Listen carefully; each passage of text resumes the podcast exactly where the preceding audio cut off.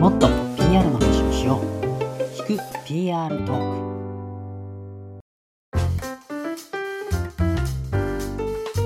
はい、えー、では今週も始まりました、えー、聞く PR トーク by タレントブックスということで、えー、進行パーソナリティを務めます、えー、PR テーブルの久保啓太と申します。そして、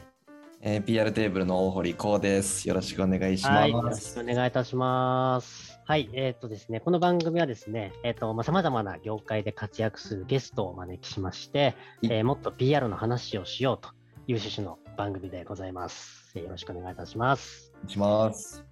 こうさん、あの、ちょっと油絵、油絵をちょっと始めたっていうのを聞いたんですけど、そうですね。はい最近今年に入りまして、えーはい。作品を作っていこうと。うん。まあ、気持ちを、えー表現していくっていうことにですね、チャレンジしたいなと思ってまして、えー始めました。はい。なんかそれ配るんですか、社員とかに。あのゆくゆくは、はい。もう一人一人に僕の作品をプレゼントしたいなって。楽しみですね。あの、最近 NFT も始められたって聞いたんで、そうあの自分の似顔絵をあの、はい。ドットで書いたりして、あのオープンし、出品したりして、英語で何か全然わかんないですけど、とりあえず出品までやってきました。いや、売れるといいですよね。は いまあ、いつか、まあ、価値がね、これからつくっていうところを数作るといいなと信じたいですね。はいありがとうございます。あの、結構デザインだったりね、あの、まあ、PR テーブルって結構昔からそういったこうオフィスだったり、こだわりがあるなっていう印象があるんですけど、今日はまさにですね、ちょっとそういったあのデザインっていうところにちなんだゲストを呼んでおりまして、はいあのハートを揺さぶるデザインで世界を前進させるというビジョンを掲げてます、あのグッドパッチさんからですね、えー PR、PX チームの、えー、とお二人に来ていただきました、えー高野、えー陽子さん、高野祐樹さんです。よろしくお願いします。およろしくお願いします。よろしくお願いしまます。いや、今日お二人、あの、ものすごくお久しぶりということなんですけども、ちょっとあの、一人一人ですね、自己紹介を、あの、まず簡単にしていただけますでしょうか。じゃあ、高野葉子さんから、はい、お願いします。はい、高野葉子です。よろしくお願いします。 Goodpatch というデザイン会社であの PRPX グループの PRPX として働いています。えっと、私たちの PRPX グループは多様なステークホルダーとの関係性を構築するパブリックリレーションズというところに加えて People Experience という社内外のステークホルダーあらゆる人の体験向上を担うグループです。はい、求められる視点の多さはたくさんあるんですけれども非常にあの深い事業理解とかを求められるような仕事をしています。じゃあよろしくお願いします。す。ありがとうございます。では、ゆうきさんお願いします。はい、えっ、と、高野祐樹と申します。えっ、と、私は2022年から、あの、グッドバッチの PRPX チームにジョインしたんですけども、まあ、その前は、えっ、と、約13年間 PR 会社ですね。で、えっ、と、PR プランナーコンサルタントということをやっていて、えっ、と、私としては、すごい久しぶりの、あの、キャリアチェンジということで、今まだワクワクしているという状態です。はいはい、お願いいたします。ます今日はダブルダブル高野さんということで、うん 来ていただいたんですけれども、何とお呼びしたらいいんでしょうか、お二人。私たち普段は、はいあのゆうきさんと呼んでます。下の名前で。はい、下の名前で呼んでます。結構社内があだ名文化の会社でして、はいあそうなんのですねみんなこうあだ名で呼び合っていて、あのはいうん例えば同じあの経営企画室のメンバーにはミッシェルさんっていう人いるんですけど、純ジャパニーズでですね、あのあだ名が先行して本名がわからないみたいなことがある会社ではあるんですが、そうですね。はい私のことも誰も高野さんって呼ばないですね。あの、みんなはハコさんって呼んでくれますハコさんですよね。そうですねはい。陽子さんで葉っぱの子とかっていうので、ハコさんという。なるほど、なるほど。なので、じゃあ、ハコさんとゆうきさんという形で今日は呼ばせていただければと思います。はいよろしくお願いしますますはい、グッズパチさんというか、まあ、お二人とのちょっと関係性みたいなところで言うと、あの、コウさんはどうです？昔からお二人とのつながりっていうのはあるんですか？つながりはそうですね。あの、はいハコさんがスクーの時かな？あそうです。前職の時に。ですよね。はい。よく存じ上げてましたし、ゆうきさんはもう本当に PR テーブル始まった最初ぐらいから結構 PR の話とかよくよ、うん夜な夜な居酒屋でしてたりとかして、そうですそうですへそん六本木のオフィス時代よく伺ってました。そうですよーね。へーなんならあのゆうきさんうちに来てくださいって口説いたこともあるぐらいです。へー いや、ありがたいです。そうだったんですね。すごい。じじゃあ本当にあの初期のというか、もう6年、7年とか、ももっと前くらいからってことですよね。ってなんで、もう7年は前は知ってますね。そうですね。そうなんですね。そっかそっか。あの、だから、高野さん、僕も、あの、ゆきさんとか、まあ、箱さんとは、その3年ぐらい前からの、その PR テーブコミュニティの、うん。あのという取り組みやってた時に、あの、そのイベントだったりとか、あとスタッフの、えーつながりで、あの、お会いしたっていうのが初めてだったんですけど、まあ、そこからちょこちょこね、お会いしたりとか話はしてましたけど、本当にこうやって話すのはお久しぶりだなっていうところですよね。なるほどな。じゃあ私た結構ち出会っ、たのも、うん PR テーブルさんの勉強会がきっかけです。そうなんですか。これ言ってなかったんですけど、なんと、あのじゃあそういうゆきさんが登壇される PR テーブルさんうんうんうんの勉強会があってはい言ってましたよね。はい、はい私あの参加者であの参加していうんて、うんうん。それであの共通のあの知人がゆきさんとはいつないでくださったのが初めての出会いです。あそうだったんだ。そうなるほどなんです。。確かに。PR テーブルあったの今ですね。そうだったんですね。いや、嬉しいですね。酒を作ってましたね、こうさん。そういった。でも本当嬉しかったですね。高野さん、ゆうきさんがグッドパッチジョインされたというね。そうですよね。あの、だからさっき、こううん。あのね、と PR テーブルが本当はあのゆうきさん口説いてたって話今出てましたけど、ね、あの、結果的にはね、グッドパッチさんにそのままジョインされたっていうところで、あの、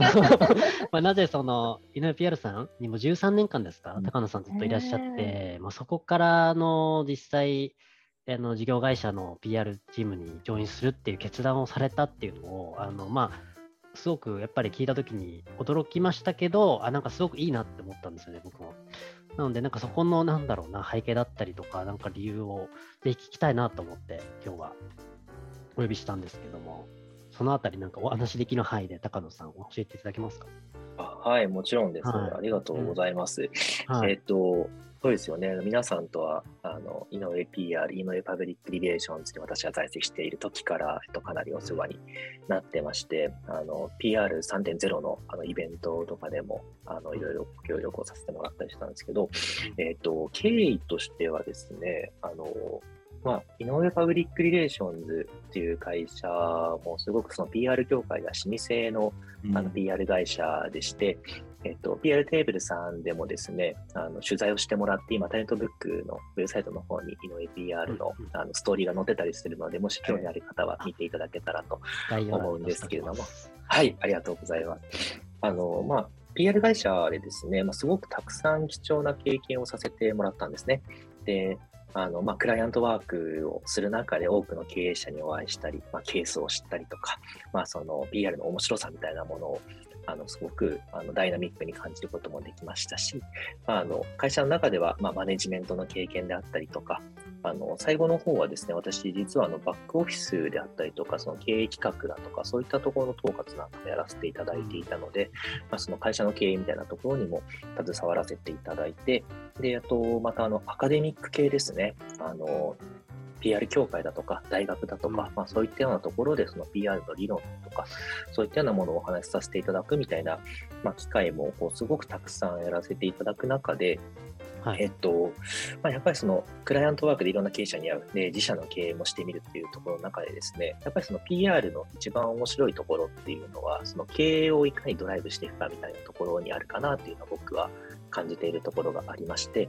なんかこう、もっとその志を持ってこう成長に取り組んでいく経営者と、まあ、その自分の組織の経営に向き合った PR っていうのを、まあ、もっともっと実践していきたいなと思っていましたし、まあ、それを PR 会社時代っていうのは、まあ、あのお二人もご存知のようにこう、その PR はこういうものだみたいなことをこう一生懸命いろんなところに向かって情報発信していたんですけど、はい。やっぱりそれ自分でどんどん事例作っていって、その成功した例っていうのをどんどんこう世の中に見せていかないと、やっぱかここから先こう変わりにくい部分もあるかもしれないなと思って、まあ、ちょっとそういうところにチャレンジしたいなというふうに思ったのが、まずその前職からあのちょっと次のステージに行ってみようというふうに思ったきっかけですね。なるほど。すでにめちゃくちゃ熱い話ですね。もう。すごい思いが思いがビシビシ伝わってくる話です。その中で、その、グッドパッチっていう会社にですね、私が出会ったのは、まあ結構ご縁があったっていうところもあるんですけれども、はい。まあ、あのいくつか、何社かですね、えっとお話を聞く中でですね、まあ、やっぱ一番面白そうだなと思ったのが、このグッドパッチだったっていうところもあるんですけど、それがなんかこう、いくつか要素がありましてですね、はい。えっと、まずですね、えっと、経営者、あの当社代表、土屋というものなんですけれども、が、あの、ナイスの PR をすごい大事にしているあの経営者だったなっていうのをこう話して感じた部分ですね。特にそのグッドパッチは皆さんももしかしたらどこかであの聞いたことがあるかもしれないんですけども、一度その組織崩壊をあの経験して、そこからこう立ち直るというか、それにこう向き合って取り組んでいるっていうようなストーリーがあのよくあの外に出ていると思うんですけども、まあ、そういったところも経験してですね、まあ、身をもってこの PR っていうのがいかに大事であるかっていうのをもうすでに経営者の方が、えー、と知ってたっていうところと、あとはあの伸びしろがすごく大きいなとうん思いまして、うん。えーっとまあ、グッドパッチという会社はですね、あのこれをお聞きいただいている方はもうあのどこまでご存知かわからないですけども、結構デザイン業界とかスタートアップの業界では、あの割とあの名を知っていただいている会社かなというふうに思うんですけれども、まあ、まだまだそのもっと社会一般的にそのデザインというもの、可能性というものを知ってもらうっていうところは、まあ、これからの部分もあるので、まあ、そこってすごくその PR が介入する余地がとても大きいなと思った、そういう意味でのその PR による伸びしろっていうのが大きいなと思ったところが一つですね。うんで、もう一つ最後ですね、僕すごくデザインと PR って似てるなっていうのをはい思ったんですね。で、あの、グッドパッチの中ではですね、まあ、すごく多くの社員がデザイナーという肩書きで仕事をしているわけなんですけれども、そのデザインの、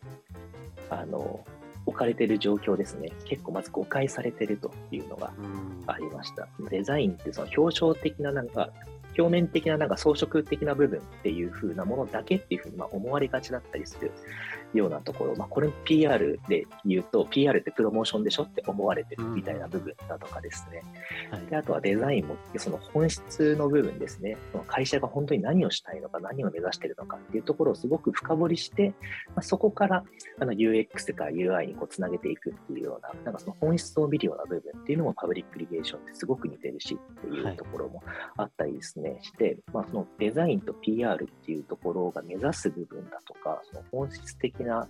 その、なんていうんですかね、取り組みだとかっていうところってとても、あの、親和性があるなっていうのを感じて、まあ、うんこういう会社で PR を実践するっていうのは面白そうだなとかっていうのを、まあ、こういったようなことをですね、あの、感じて、あの、グッドパッチにこう、ジョインさせてもらうっていうご縁をいただいて入ったというのが、あの、入社の経緯という感じになります。全部聞きたいことをね、話していただいたような。感じもするんですけど、どうですか、高野、あ、高野さん、あの、ハコさんは、そういったこうお話を直接、ゆうきさんから聞いて、お話をずっとされてきたんですか、これまで。そうですね、あのはい。選考中だったりとか、うん。もうなんかすごい盛りあ盛り上がっちゃって、あの延長して時間いただいたりだったりとかして、はいはい。本当にあの PR についてどういうふうに考えているかだったりとか、あのうん PR パーソンってあのどういうところが大事だと思うかとか、結構そのキャッチボールが本当になんだろう、今まで一緒に仕事やってきた人なのかなっていうぐらいすごいスムーズに、でなんかすごいワクワクさせていただいたんですよね。はいはいはい、そうなんですね。確か一緒にに。働き始めてからもそうですけど。ううんん、そうですよね。あの本当にグッドパッチさんってそのデザインデザインっていうものの概念をもうなんかもう一回その誤解を解いてねしっかりを伝えていき本質を伝えていきたいっていう取り組みをすごくされてるっていう印象はもともと持ってましたけど、なんかそこが、あのね、実際、ね、我々もイベントとかで、あのデザインっていうのをテーマにしたこうカンファレンスとかもやったことがあって、ね、よあの呼ばせていただいたりとかもありましたけども、なんか確かに今お話聞いて、あ、似てるとこあるなっていうふうに改めてなんか思いましたね。うん。そうか、グッドパッチさんとあのコウさん、もともと会社としてのだったり、土屋さんとのお付き合いとかも。いやーそうなんです。2017年ぐらいにうちあのデジタルガリさんから出資をいただいて、で、その時言われたのは、PR 版のグッドパッチになれって言われて、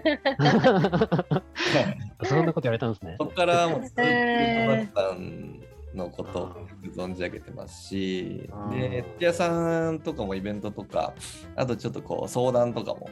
うんうん。あの乗ってもらったりとかして、うん。なんでしょう、本当 PR って、まあ、僕と個人としてもグッドパッチさんすごいこう近い存在っていうか好きな会社、うんねまあ、チャレンジしてることのもう大きさがデザインっていうもの。なので、そこは本当にこうなんでしょう、まあ、今ね IR とかすごいこう僕も拝見させていただいてますけど、まあ、本当に業績も上がっていきながらデザインのその領域っていうものを本当にこう世の中にインストールしていく動きをされてるのでもう PR の本当にこうパブリックリレーションズの本当もう一番今重要フェーズというかだからあのこういう今強固なチームを作られてるんだろうなっていうのをすごい感じましたね。うんなんか、高野さん、あの、あすみません、葉子さんが、あの、以前、PR チームをね、すごく、あの、これから拡大させたいってお話をちょうどしてた時に、一度お話しさせてもらったと思うんですけど、そうそう、いろんなこう方とお話ししてね、チーム集めしてるって言ってま言ったじゃないですか。はい。でやっぱりその中で一番こう会話してる中でそのそういったこう話がつながるというか本質的なところがこう共感し合えるっていうところがぱゆうきさんだったってことなんですかね。そうですね。やっぱり、そのさっきのデザインの話にも通じるかもしれないんですけど、その PR を、その関係性の構築っていうところっていうところだよねっていうところが当たり前だと思うんですけど、やっぱりそこを本当の意味であの体現していらっしゃって、あのグッドパッチのこともそういうふうに見て理解してくださっていて、紐解いてくださっていて、なんか受け取ってくださっているっていうのが本当に、あのなんでしょう、少し会話しただけですごく、なんでしょう、なんだろう、わかるというか、うんはい、そうなんです、そうなんですよね、みたいな感じのうん盛り上がりを見せるみたいなのが、もう、ゆうきさんの印象的なところでしたよね。うん。うんいやなんか、まあ、話聞いてても納得ですね。なんかすごく、うん。あのそこまでの思いを持ってしっかりした理由がね、うん。ここまでちゃんとあるんだっていうのを聞いて。うんうん。うんやっぱデザインも PR もそうですけど、やっぱりその届ける先、相手先を見るで仕事をする仕事だと思うんですけど、なんはい。かそこがやっぱりなんかブレてないっていうか、うん。そこはすごく感じたんですよね。関係性を構築するステークホルダーの先をしっかり見て、あのうんうん。コミュニケーション設計していく仕事だと思うんですけど、PR、はい。デザインもあの使ってくださるユーザーのことだったりとか、そのステークホルダーのあの担当の方だったり、いろんな方のことを考えてデザインするんですけど、なんかそこの価値観ベースのところがすごくマッチしたのがすごい印象的でした。はいはい。うん。なるほどですね。さっき、あの、ゆきさんの話でちょっと一つ気になったのが、その、いわゆる土屋さんだったり会社がやっぱ PR っていうものの理解がすごくあるって話されたと思うんですけど、その、やっぱりそれってハコさんも、がやっぱ昔からこう気づいてきたみたいなところもあるんですかね？会社のこう中に浸透させていったというか、PR に対する考え方みたいなところって、でも土屋さんがもともとそういう経営者なんだと思いますね。私どうこうというよりかは、はい。私をそういう PR パーソンに育ててくれたのも土屋さんなところがあってあ、でそうですか。うんうん。はい、結構そこはすごい、もともとなんかそこにもう感性があるというか、そういう経営者な気がしますけど、どうですか、ゆうきさん。いろんな経営者を見てらっしゃって。そうですね。うん。そうですね。あのー土屋さん、あのまあ、社内でさん付けで呼んでるので、ちょっとあのそのまま土屋さんって呼ばせてもらいますけど、あの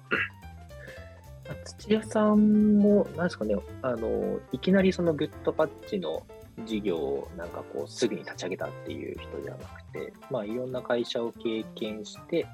えーとまあ、その中で、えー、と自分が起業するっていうことになってからあ立ち上げてる人ではあるんですけども、やっぱりこれまでの経験の中で、そのまあ、どういうふうに人とコミュニケーションを取っていったらいいのかとか、まあ、特にその社内で、まあ、一枚岩というか、まあ、こう社内がこうしっかりと固まっていないと、その外に向けて何かメッセージとかコミュニケーションしようと思っても、やっぱりどこかでほころびが出るだろうっていうところは、まあ、感覚的にもあの理解している人だなというのは話してて思うところがあるので、なんかそういったところは元来というか、あの持っているのかなっていうふうなのを話して思いました。特にあの社内に向き合うとか組織に向き合うっていうところをすごく大事にしてるっていう経営者って、まあ、話しててももちろん皆さん大事にしてはいるんでしょうけど、まあ、そこを徹底してるっていうのはやっぱり土屋さんが一番話しててあの強かったかなっていうふうに思ってます。うん。ご自身のね、発信とか、会社の発信とか見てても、本当にそう思うとこが多いなと思うんですけど、あの、は高野、ははこさんにちょっと聞きたいんですけど、あの、まあ、これまで結構長くね、あの、グッドパスさんで PR チーム率いてこられたと思うんですけど、こう、今なんか、はこさん自身のこれまでのこう働き方だったりとか、なんかそのあたりのこう変化みたいなものっていうのは、そのチーム作りをしていく上で、なんか意識されて、こういう人を集めたりとか、あの、組織作りみたいなのされてるんですか？そうですね。はい。あのー会社のフェーズだったりとかに合わせて、うんうん。あのー PRPX をチーム化したりとかしたりとか、あと人を増やしたりとか、いろいろあの試行錯誤して、あのなんとか IPO までたどり着いたところはあったんですけど、あのそこから先って、やっぱ力技でいかないところだったりとかも結構あったりとかするなとか、あと私自身とか、今いるチームメンバーとかが持ってる強みと違う強みが必要だなとか、結構そういうところを感じるシーンが結構増えてきたんですよね。あと求められることも、あ成長スピードもどんどんどんどん上がっていく一方なので、やっぱり、あのー一人でパーフェクトに、あのー守備しきれない、攻めきれないなってところはすごく感じていたりとかもしたので、うんより強いチーム、掛け算になっていくチームを作らないと、あの会社の成長に影響が出るなっていうところ、すごい課題感を持っていて、はい。でそういう方に来ていただくチームにしようっていうところはすごく強く考えてましたね。あうん。そうなんですね。チーム構成というか役割っていうのは今どんな風になってるんですか？グッドパスさんの PRPX チームっていうのは。今は、えっと、基本的にメンバー全員 PR の側面を持ってるんですけど、PX というあのあの体験のところを持ったりとかするので、結構わかりやすくて、社内広報みたいなところ、あの全社総会のディレクションだったりとか、社内イベントのコミュニケーションの促進だったりとか、そういうところもあの PR が持ってるので、本当に内と外両面やってるみたいな感じなんですけど、メンバーによってそのグラデーションがあの違うみたいな感じの役割分担ですかね。で、それぞれの強みに合わせて、あの特化する領域、PR の領域を持ってるっていうようなイメージになってます。うんうん。ゆうきさんが入って何名になられたんですか？今、4名です。あ、4名なんですね。はい。じゃあ逆にね、これまではもう 3, 3名でじゃあずっとそれやられてたっていう感じですか？そうですね。あはい。うんうんうんそうなんですね。じゃあめちゃくちゃ強力な メンバーが入って、一気にドライブかかる感じですね、ここから。そうですね。やっぱりこれまでって、あの、私たちができてたことって、やっぱりうんエグゼキューション、うんあのしっかり、うんうんあの施策をやりきるみたいなところだったりとかそれをいい形で着地させるみたいなところが結構強みでもあったんですけどそういうところからやっぱりプランより魅力的なプランだったりとか会社をドライブさせるための魅力的なビジョンの提案だったりとかそういうところもやっぱり私たち PR パーソンがやっていかなきゃいけないところだと思ってるしそこを会社からも求められてるとすごく感じていたので。そういうところがすごいできていくんじゃないのかなっていうところは思ってますね。うん、本当ですね。あ僕はあのやっぱグッドパッチさんのこの PRPX チームの組織を見ているとすごい令和型の PR チームだなって思うんですよ。えー、気になります、それあはのやっぱり PR このもうず PR 業界とか、まあ、スタートアップとか自分も身を置いてすごい思うのは PR のチームが一番こうなん組織に向き合うチームである会社ってすごい強いなってやっぱすごい思うんですよね。で、まあ、結構今だと People and Culture とかいろいろこう出てるじゃないですか、まあ、それが HR だったりとか。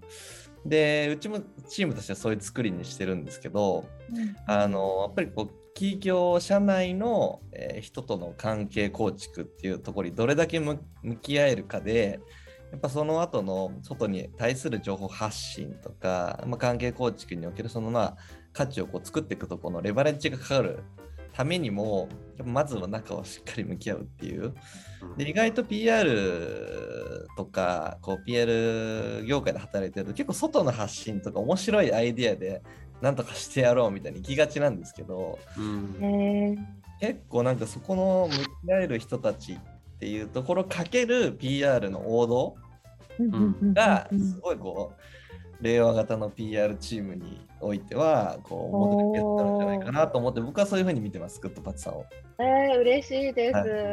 なんでまさにその社会との接続みたいなそのうん PR らしいところうんを強めたいなってすごい思ってますね。いやだからあのあのハコさん、ゆうきさんのペアっていうのはすごい面白いなと思って、もううんめちゃくちゃ王道というか、こう 真ん中を歩いてきたゆうきさん、うんもういろいろ知っている大企業から行政から、うん。からっていうところと、やっぱその組織、カルチャーとか、そこをいかに大事なこうアセットとして、アセットを作ってきて、そこを武器にしていくっていうのをこう作ってきた箱さん。うん、この2人のペア見逃せないですよ。嬉しいです。そう言っていただいて。いやー、令和型の PR チーム。そうそう。うんモデルケースなんじゃないかなって。うん、ですねだからそ確かにうどういうふうにその PRPX チームが大きくなるのかっていうのは楽しみにしてますけどね。うんこれからその言葉使っていきます、令和。キャッチフレーズができますね。令和型のチームって何かあります？って言われたら、僕はグッドパッチじゃないですかね。うん言いたいですね。そうですよね。確かに。なんか本当に、その、そこでの成功事例が、どんどん社会に、他の企業にもね、広がっていくと、めちゃくちゃ、なんか、日本企業にとっても、日本にとってもいいいい変化になりそうだなって聞いてて思いますよね。まだまだそういうチームって本当に少ないと思うので、日本の中で。うん。うん特に、何ですかね、その、今って、あの、PR だとか、その PX、わ我々で言うと PX っていうところって、その、特に採用の面からもすごく大事になってるなっていうのをとても感じていて、うんあの、やっぱりその代表の土屋が先日、ちょイベントに登壇をしていたんですけど、まあ、そこで話していたのが、やっぱ今、どの企業も、とにかく優先度第一の課題って採用だっていう話をあのしていたんですよね。で、その中で、その、まあ、これまでというか、まあ、それこそ私とか、こうさんとか久保さんが、あの、新卒だった頃って、まあ、バンバン売り上げ立ててる、いけてる企業にみんな行きたがるっていうのがあったと思うんですよね。その売り上げ高が大きいところ。あの、広告代理店なんか電通さんだったりとか、商社だったりとか、あの銀行とか、そういうところが人気だったと思うんですけど、多分今の、あの、まあ、若い方という言い方はあれですけど、で、その、別に売り上げがめちゃくちゃ上がってるからといって、その会社を選ぶわけじゃないと思うんですよね。それよりもなんか企業がきちんとビジョン、ミッションとかを言語化して、発信をして、で、それにこう共感した人たちをこういかに集められるかっていうフェーズに入ってきてるっていうのもあるので、この時って多分、その外向けにいいことばっかり言ってても、多分すぐこう見つかされちゃうというか、はい。社内の人に話聞いて、いや、全然全部嘘だよって言われた瞬間にもう誰も見向きもしてくれないっていうのがあるので、本当にこう組織を向き合うっていう部分と社内社外に向けてきちんとそれを言語化してあのコミュニケートしていくっていうあの両方がなんかより求められてる時代なんだろうなっていうのはすごく感じますよね。内と外、本当両方向きながら、そこにギャップをでも生んではいけないっていうところが非常に重要ですよね。そうかなんか令和型の PR チームとして、でも、ね、これからこういうことやっていこうみたいなのって、まあ、計画立ててるところなんですか、お二人で。ラストです。今、はい。ゆうきちゃんが入ってくださってから、ものすごいそこをお話しさせていただいてますね。そうですね。まだちょっと私もあのはい。この収録時点で、えっと、まだ入社して1ヶ月経ったかどうかぐらいのあのところではそうなんあるので、まだその融合して定着してっていうところをあのやってる部分ではあるんですけど、はい。やっぱりその先ほどあのハコさんのところでもありましたけども、やっぱもっとこう社会とのその接続をしていくっていうのは大事だなっていうのを思っていまして、グッドパッチでもそのデザインに対する思いだったりとか、まあ、それをこうしっかりと体現していくとか、例えばデザイナーの平均給与をどんどん上げていこうとかですね、まあ、そういったようなところは数字でもあの達成してきてるところはあるんですけど、やっぱりまだそのデザイナーのとかデザインの業界であったりとか、まあ、スタートアップの界隈であったりとか、まあ、そういったところでのあのコミュニケーションとか発信が多かったりする部分も、まあ、若干あると思うので、だからこれをもっとこう世の中のアジェンダにしていくというか、なんかこうデザインっていうその考え方であったり手法であったりとか、そういったものをこういろんな業界がこう実践することでこうどれだけ世の中良くなっていくのかとか、どんな価値が皆さんに提供できるのかとかっていうところは、あのもっともっとあのグッドパッチが率先してあの情報を出していったりとか、なんか示していくっていうような活動をしていきたいなと思うので、あのまあ、そういったところをあのこれからは強化していきたいなと個人的には思ってますね。うんそうですね。まだなんかあの、ね、グッドパッチさんにいらっしゃってから、こう積極的に発信とか強めていったりっていうのは、そこまでまでやられてないっていうタイミングですもんね、今って。ここから。そうですね。私が入ってからっていうところはまだこれからっていうところですね。はい、うんうんうん。じゃあ、これをきっかけに、ちょっとどんどん高野さんが出ていくの可能性があるってことですね。そうですね。あの、こうやってお声掛けしていただけたら、もう喜んで話をさせてもらえたらと。でも本当、ハコさんもすごいこの数年で、あの、ハコさんご自身の結構メディアの露出とか、すごい多いですよね、はい、働き方とか。や、うん、よく見ますよ。うん。ありがとうございます。ずっとあの組織崩壊だったんで、さ あの組織崩壊中は全然露出しなかったんですよ。なので2019年から本当に数年なんですけど、はい、そこからいろいろお話をさせていただく機会が一気に増えましたね。PR テーブルさんにも機会いただいたりとかして、うん、はい、そこまでは本当にずっと社内に閉じこもってます。あ、そうですか。なんか結構長い、もうここ数年はいろんなところに露出されてるイメージがすごくあったんで。うん、うん。でまだ本当足元のあの手前の目の前の社員とかあのことに必死でもがいてる時期でしたね。ご自身のね、でもその、なんだろう、うんうん、多分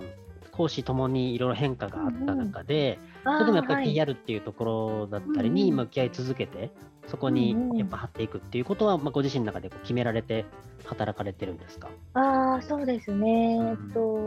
2021年に出産をしていて、うん、で産休育休経て復帰しているんですけれどやっぱりその PR の仕事ってめちゃめちゃ面白いなっていうのはなんか一つ仕事と距離を置いてすごく感じたことでもありますね。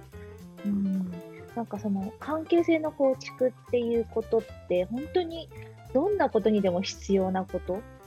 なので、なんかすごいなんだろうな。うん中中心にあるというか組織として何かことを成していく上で中心にあるような仕事になっているなっていうのをすごく感じていて、でそれを仕事にしているということがすごくなんだろうな誇らしく感じたというかなんかもっともっと学んでいけるなとかもっともっとあの勉強したいなとかっていう気持ちがすごいムクムク休んでる時とか湧いてきて、でやっぱ復帰した後もなんかあの一緒にお仕事させていただいている方だったりとか顧問の方とかから新しい視点とか取材いただくとどんどん全部活かせるみたいな感じですごくやっぱ面白い仕事だなって改めて思ってますね。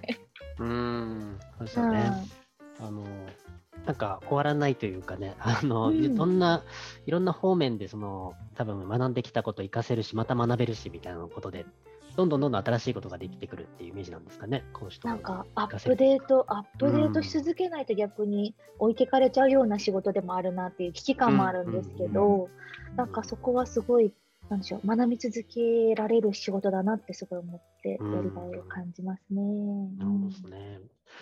ゆうきさんもやっぱりず,、ね、なずっと長いこと、まあ、井上 PR さんでずっとやられてましたけど、やっぱ PR っていうもの自体はまだまだやっぱり探求し尽くせないというか、まだまだという感覚ではあるんですか？本当おっしゃる通りですね。なので転職を、あの、決断したっていう部分も、ね、はい、うん、ありますね。なるほど。さんはもう本当に、あ、ゆうきさんはもう本当もう言葉はちょっと汚いんですけど、PR バカなんですよ。PR バカの一人なんですよ。本当に PR のことを熱く話すのいろいろ僕以外にいたんだって言ってた一人ですよね。井上 PR の話しましたね。はい、いろんな場所で。はい。まあ、今はこう、なんかこう、なんでしょう。まあ、PR っていうその支援、コンサル側じゃなくて、うん足を踏み込むんだろうな、いつだろうな、いつだろうなと思ってた。あそうなんですね。やるバカのやっぱこう探求心と実践していく さっきあのねゆうきさん言ってましたけどその実践をしてそれを発信していくみたいなことをおっしゃってたからすごいなっていうそうなんですね。だそれがね、PR テーブルじゃなくて、グッドパチさんだったんですね。そうですね。もう PR テーブルさんにはもうエヴァンジェリストがたくさんいるんで。こういう形でね、ちょっともうどんどん絡んでいきたいですね。いやそうですね。どんどん。はい。そうですか。いや、もう、いや、楽しみですね。ちょっとこれから本当に。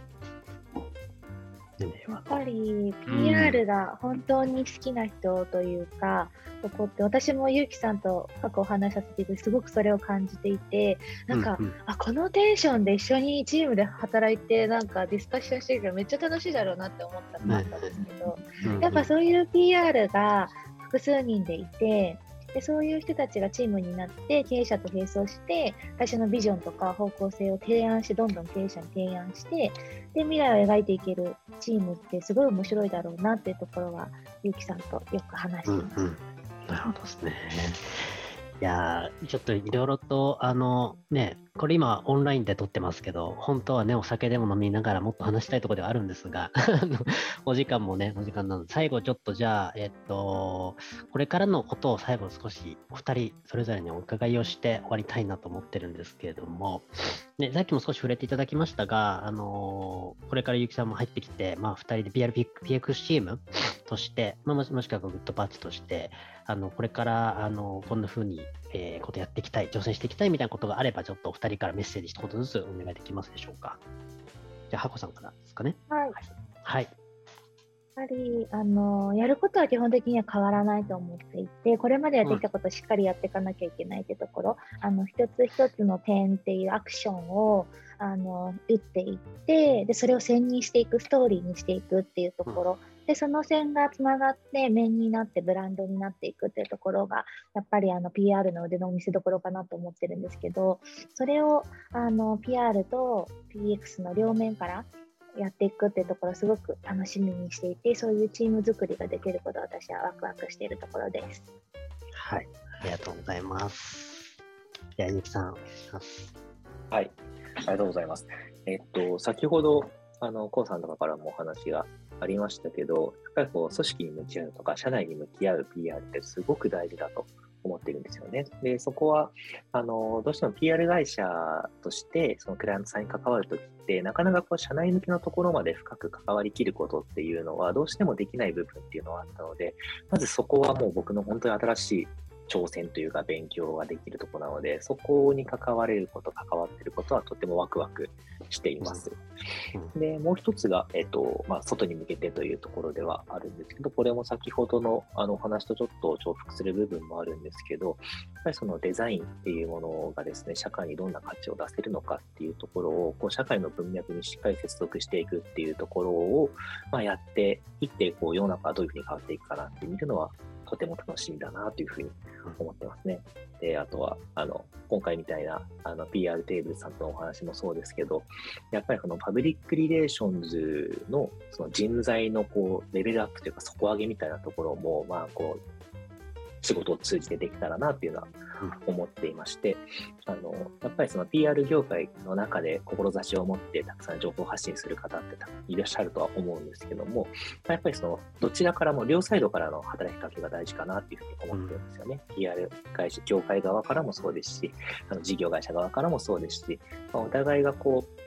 パブリックリレーションズってやっぱりこういうものだよねとか、やっぱこういう価値があるよねっていうのをこう一緒に出し合って、なんかもっともっとこう日本全体の PR っていうものが盛り上がっていけたらいいなというふうに思ってます。ありがとうございます。こうさん、今日はあのお二人と PR の話をしてみて、いかがでしたか？最後、感想あればそう。ですね。もうこのはい40分じゃ時間足りないですね。やっぱりねぐらいすごい楽しかったですし、うんやっぱりグッドパッチさんが作るその PR チーム、活躍スケールチーム